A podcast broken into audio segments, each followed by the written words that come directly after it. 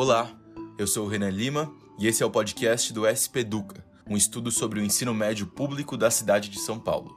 Eu e mais três colegas queríamos entender em que pé está essa que é a última etapa do chamado ensino básico aqui da capital paulista. Por isso criamos o SP Educa, um projeto multimídia em três frentes. No nosso site, o speduca.com.br, fizemos uma reportagem especial com infográficos que analisam alguns dos principais e mais recentes dados do ensino médio.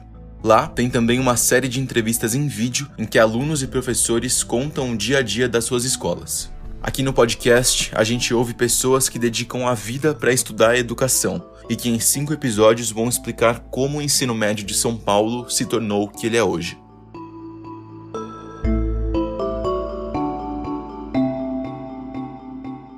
Nesse terceiro episódio, nosso assunto são as notas, mas não aquelas que vêm no boletim e dão um frio na barriga no fim do ano. A gente vai falar sobre as notas do próprio ensino, os indicadores educacionais. O que são, para que servem e como eles funcionam. Até porque todos os infográficos que estão lá no nosso site foram criados a partir desses índices, do censo escolar, do IDESP e do IDEB. Para entender melhor o que significa essa sopa de letrinhas e o que tem por trás de tantos números, a gente convidou a professora Cláudia Costin e o professor Maurício Ernica. Primeiro, a professora Cláudia da FGV vai trazer um breve histórico desses índices e explicar as funções básicas deles. Depois, o professor Maurício, da Unicamp, vai trazer um olhar crítico sobre os dados. Na prática, o que esses resultados querem dizer e quais são as suas limitações.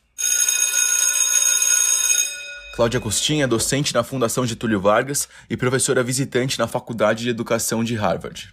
Ela é mestre em Economia Aplicada à Administração e doutora em Administração Pública. E atualmente é diretora do Centro de Excelência e Inovação em Políticas Educacionais da FGV e colunista na Folha de São Paulo.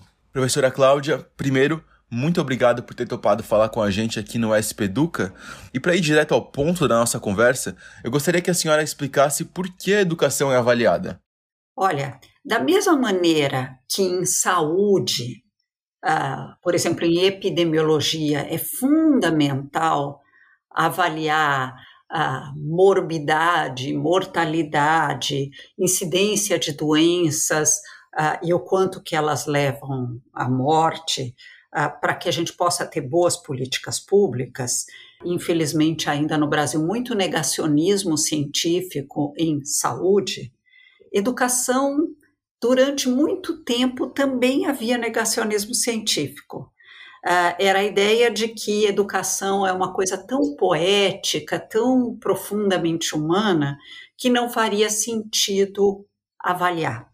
Naturalmente, que é uma visão equivocada, uh, a educação, uh, especialmente a educação de crianças e adolescentes, é um campo que demanda um olhar com base em evidências fortes, sólidas, muita pesquisa, uh, e é fundamental descobrir não só alguns dados que a gente acompanha há muito tempo, como acesso à escola e permanência na escola, mas mais recentemente, uh, e inclusive os Objetivos do Desenvolvimento Sustentáveis e em particular o ODS 4, que é voltado para a educação, mostrou que qualidade em educação é criança e jovem aprendendo, quando a gente fala de educação de crianças e jovens. Uh, uh, e, e, mais do que isso, a educação é muito propensa ao auto-engano. Né? Então, aquela escola te parece muito bonita, uma infraestrutura maravilhosa, só que ninguém aprende nela.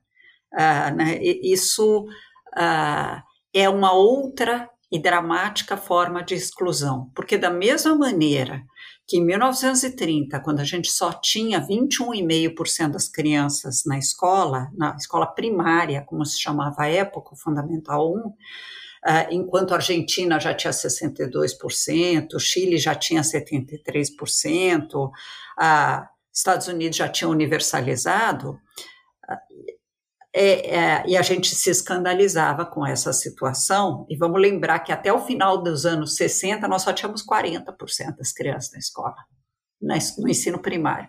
Então havia um mecanismo de exclusão associado ao acesso. Hoje, o principal mecanismo de exclusão está relacionado a resultados de aprendizagem. Quer dizer, quando eu aceito que para as famílias mais afluentes, a educação das crianças e jovens é de um nível de qualidade, enquanto, ou alguns resultados de aprendizagem, enquanto para os que vêm de famílias mais vulneráveis, qualquer coisa, entre aspas, serve.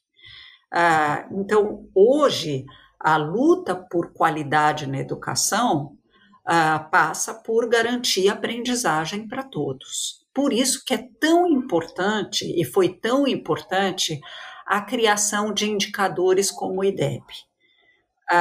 E o IDESP, que precedeu o IDEB, inclusive, que foi um índice que foi criado em São Paulo. E também por isso que é tão importante você ter nesse indicador não só a, os dados estritamente de aprendizagem, medidos, no caso, por uma prova de leitura e interpretação de textos e de raciocínio matemático, mas também um dado que é de fluxo, ou seja, em que medida as crianças estão permanecendo na escola e indo para frente. Ah, porque é muito tentador quando a gente começa a medir a aprendizagem para algum gestor escolar que quer sair bem na fita, fazer você falar o seguinte: então vamos fazer o seguinte, quinto ano vai ter prova, uh, vai ter a prova do Saeb. Então nós não vamos deixar os alunos passar de ano no quarto, aqueles mais fraquinhos, ou mesmo que eles já tivessem condições, mas não estão tão bons assim, para poder uh, ter só os bons alunos fazendo a prova e parecer que é bom que é um mecanismo de exclusão também. O que não quer dizer que é correto passar a criança para frente sem ter aprendido. O que nós temos que o que precisa ser construído, e hoje já há um quase consenso uh, científico sobre isso, é ensinar de forma que todos aprendam. Então, nem fazer repetir de ano e nem uh, passar para frente sem ter aprendido. Um processo de ensino em que se consiga que todos ou a grande maioria aprendam. E quando foi que esse tipo de avaliação começou a ser aplicada, professora? Quem começou a trabalhar de uma forma mais em rede com a avaliação foi o Estado de Minas Gerais. Uh, eles criaram uma avaliação por amostragem na sua rede de ensino uh, nos anos 90. Mais tarde, comecinho dos anos 90, mais tarde, o Ministério da Educação, que tinha já o INEP como uma autarquia importante, que tinha sido criado pelo Anísio Teixeira como um centro de estudos da educação, e acho muito importante falar para quem nos ouve, porque há um esforço de desconstruir o INEP hoje. E isso precisa ser evitado a todo custo, porque é um centro de inteligência da educação. INEP fazia mais pesquisas, acompanhava algumas iniciativas. Quando chegou em meados dos anos 90, a Maria Eliana Castro, que ainda vive e ainda é bastante atuante, é presidente do Conselho Nacional de Educação, recebeu do ministro Paulo, do então ministro Paulo Renato, a tarefa de reerguer o INEP e fazer uma avaliação nacional organizada por amostragem. Então, uh, o Enem ganha relevância nessa época e o SAEB, o Sistema de Avaliação da Educação Básica. Esse sistema começou avaliando o quinto ano, nono ano e terceiro ano do ensino médio, porque são os anos de saída de cada etapa. Para a gente saber essa criança, ou esse adolescente, ou esse jovem, para pegar a, a, etapa de desenvolvimento de cada ponto de saída, está saindo com as com o que ele precisaria saber nesse, nessa etapa, e naturalmente começaram por a leitura e interpretação de textos e matemática, onde há mais consenso de como medir, o que, que se faz, boa parte do mundo é isso que é avaliado. Porque um aluno que sabe ler e interpretar bem, ele vai tender a se sair melhor em geografia, vai tender a se sair melhor em história, uh, e, e, e o aluno que sabe matemática tende a se sair melhor em física, química. Quando chega o, o Haddad na educação, como ministro da educação, no início do governo do, do, Lula, houve uma tendência inicial de dizer que não se deve fazer nada, nenhuma avaliação. Teve um, um pesquisador chamado Otaviano Helen que quis deixar de lado isso. Curiosamente, quem disse que deveríamos fazer sim foi o próprio Lula. E uh, ele disse, mas é um direito dos pais saberem como é que está a educação dos seus próprios filhos, né? E o ministro Haddad uh, universalizou, então, a, a, avaliação. Então, o SAEB passou a ser aplicado a todos os alunos, inicialmente de escolas que tivessem mais de 50 alunos, porque tem escolas rurais, tem uh, mas todos os alunos de uma escola de um certo porte, no quinto, no nono e no terceiro ano do ensino médio. Por conta disso, a gente passou a ter indicadores de escola a escola. E criou-se, em parceria com o Todos pela Educação, que criou um comitê técnico uh, em que o INEP tinha assento, mas não era só o INEP, eu participei também desse comitê técnico, um índice, o tal do IDEB, que olhava tanto para aprendizagem quanto para fluxo.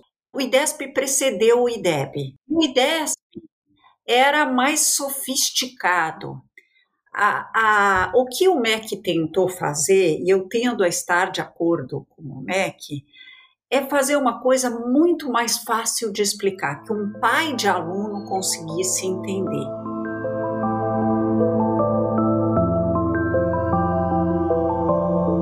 Agora, a gente fala com o Maurício Wernica, professor da Faculdade de Educação da Unicamp e pesquisador na área de Educação, Cultura e Desigualdades. Professor, a gente sabe que os índices da educação medem coisas diferentes. Quando a gente pensa no ensino médio, na sua avaliação, quais números são os mais importantes para entender o que se passa de fato nas escolas? A gente tem três indicadores que são fundamentais para qualquer etapa: acesso, permanência e aprendizagem. Então a gente tem que saber é, se as pessoas de 15 anos estão entrando no ensino médio ou não. É, a gente sabe que a taxa líquida de matrícula, né, a população de 15 a 17 anos matriculada no médio é baixa no Brasil. Ela é mais alta em São Paulo, mas no Brasil ela é, ela é bastante baixa. Então, a primeira coisa é saber se as pessoas estão na escola. A gente sabe que o ensino médio tem reprovação. A conclusão do ensino médio ela é, ela é baixa. Mesmo dentre, mesmo considerando só aqueles que chegam ao médio, ou seja, tirando fora né, não considerando o fato de que alguns não chegam ao médio, só considerando aqueles que chegam ao médio, dos que chegam ao médio, estamos longe do 100% concluindo. Então, a gente tem que saber se as pessoas estão chegando à escola na idade, se as pessoas estão sendo aprovadas e chegando até o final, e se elas estão aprendendo. O, a nossa conversa agora é saber quais são os, os saberes básicos, qual é a, a, cultura comum que a gente imagina que uma pessoa que conclui o ensino médio tenha que saber. Será que todo mundo que conclui o ensino médio tem conhecimentos sobre leitura e interpretação de textos que permitam a, a, a ela participar da vida pública. Ou seja, ler os textos mais complexos que circulam e que organizam o debate público? Será que todo mundo que conclui o ensino médio tem saberes matemáticos é, é suficientes para uh, participar das atividades da vida social? para participar do debate público? Será que as pessoas os saberes suficientes para dar continuidade aos estudos em nível superior, para pleitear, para disputar em condições mais equitativas uh, as posições no ensino superior? E, bom, é, falar só de resolução de problemas, né, matemática e leitura em português, será que não é pouco para a gente avaliar o ensino médio? Será que a gente aí não tem que acrescentar outras disciplinas? Cultura científica. A cultura científica das ciências da natureza e das ciências das ciências do, do humano, das ciências humanas. É, é, qual é a, a cultura, qual é esse saber comum? Qual é essa cultura comum que a gente tem que assegurar a gente precisa, precisa saber se as pessoas estão efetivamente tendo no ensino médio aquilo que a legislação diz que o ensino médio deve oferecer a elas. Professor, quais cuidados a gente tem que ter ao olhar para esses números? Quais são as limitações desses índices? É, nenhum discurso sobre a realidade consegue é, reter nele toda a realidade. Sempre existem aspectos que não são que não são aprendidos por qualquer discurso, por uma descrição, por uma etnografia densa, até por uma medida estatística. É, a nossa questão é a seguinte: o que, o que interessa ser medido numa avaliação educacional? O que é o que, quais são os pontos centrais que a gente deve, deve selecionar para construir medidas que vão permitir ao país ver se um direito estabelecido na Constituição Federal está sendo, é, tá sendo realizado ou não, se as, se as pessoas estão sendo atendidas elas estão tendo o seu direito efetivado. Nenhum indicador vai, sabe, vai. Nenhum sistema de indicadores vai falar sobre tudo.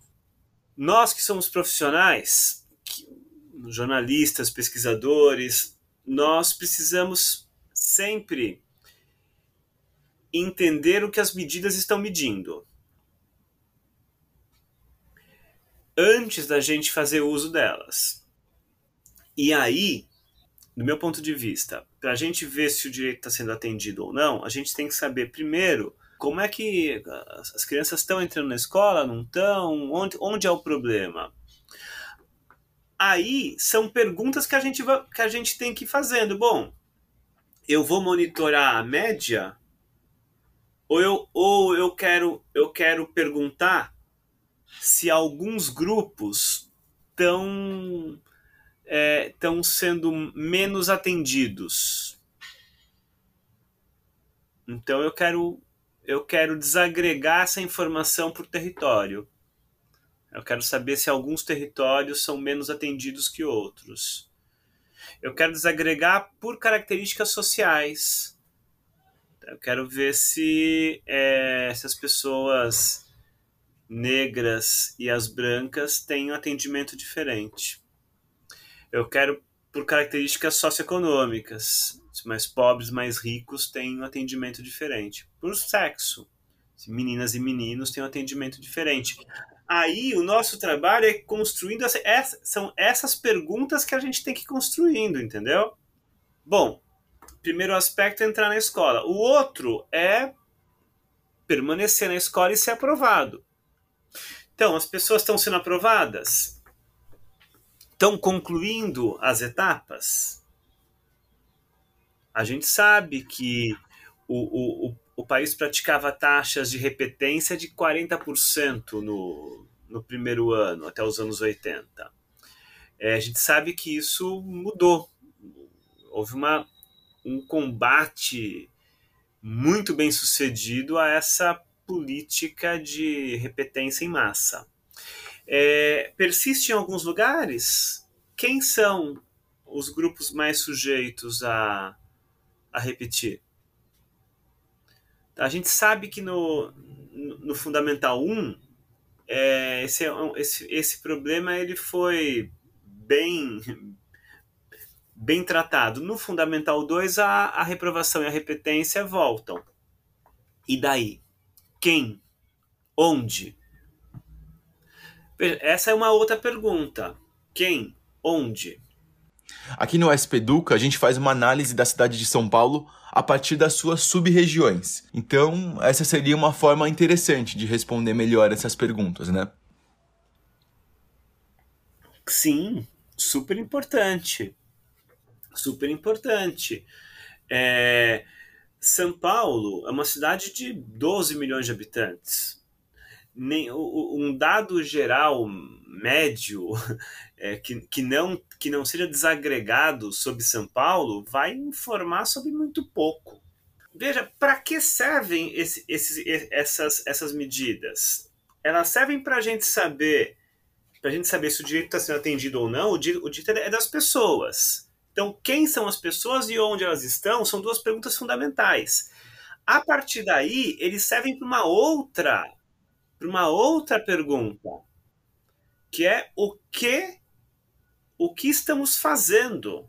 O, esse, esses indicadores esses, são indicadores que subsidiam políticas públicas é, eles são indicadores que devem sinalizar para as instituições responsáveis pela, pela oferta do direito, especialmente o Estado, e dizer: olha, poder público, é, tem um problema, tem um problema de cobertura de, de pré-escola ali.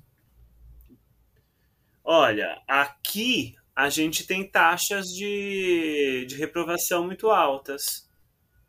Olha, a conclusão do ensino médio de tal grupo social na tua cidade, ela é muito mais baixa.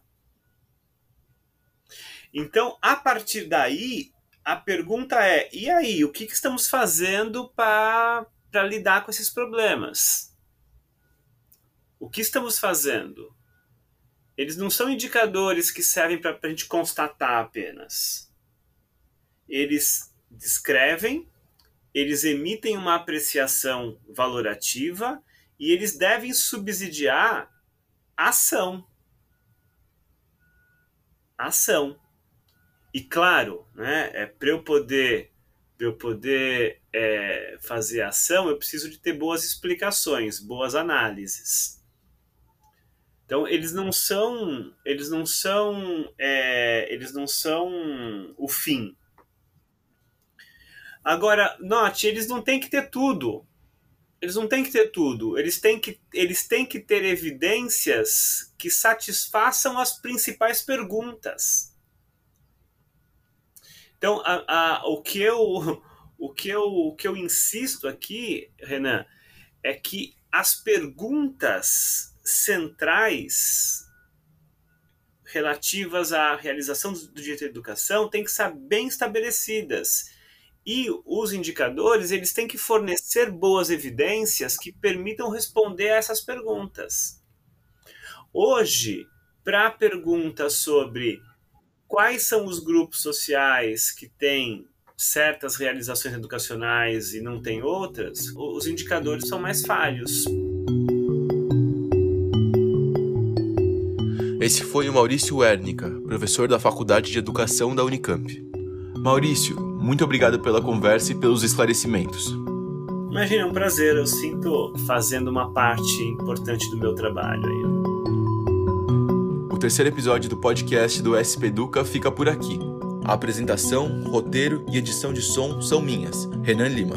O SP Educa é um trabalho de conclusão de curso em jornalismo pela Faculdade Casper Libero. Você pode conhecer mais sobre o projeto e todas as nossas frentes de trabalho em spduca.com.br e também no Instagram em spduca. Estão comigo nesta os meus colegas Lucas Ximenes, Pedro Brienza e Rodrigo Malafaia. O orientador do nosso TCC é o professor João Alexandre Pechansky. Um abraço e até mais.